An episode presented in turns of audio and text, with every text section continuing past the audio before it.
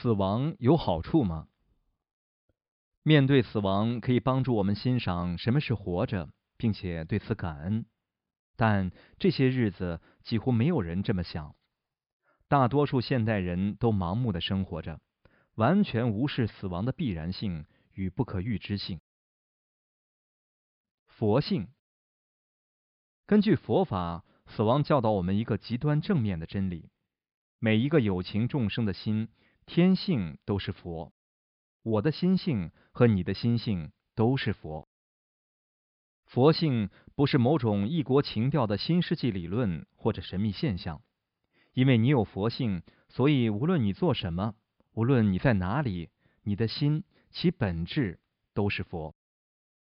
感受你手上拿的这本书，或者这个小巧电子设备的质地，聆听你周围发生的一切，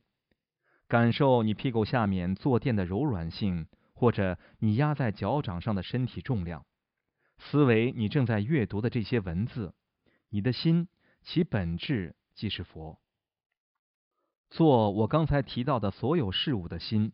你那颗非常平凡的心即是佛。不仅你的心是佛，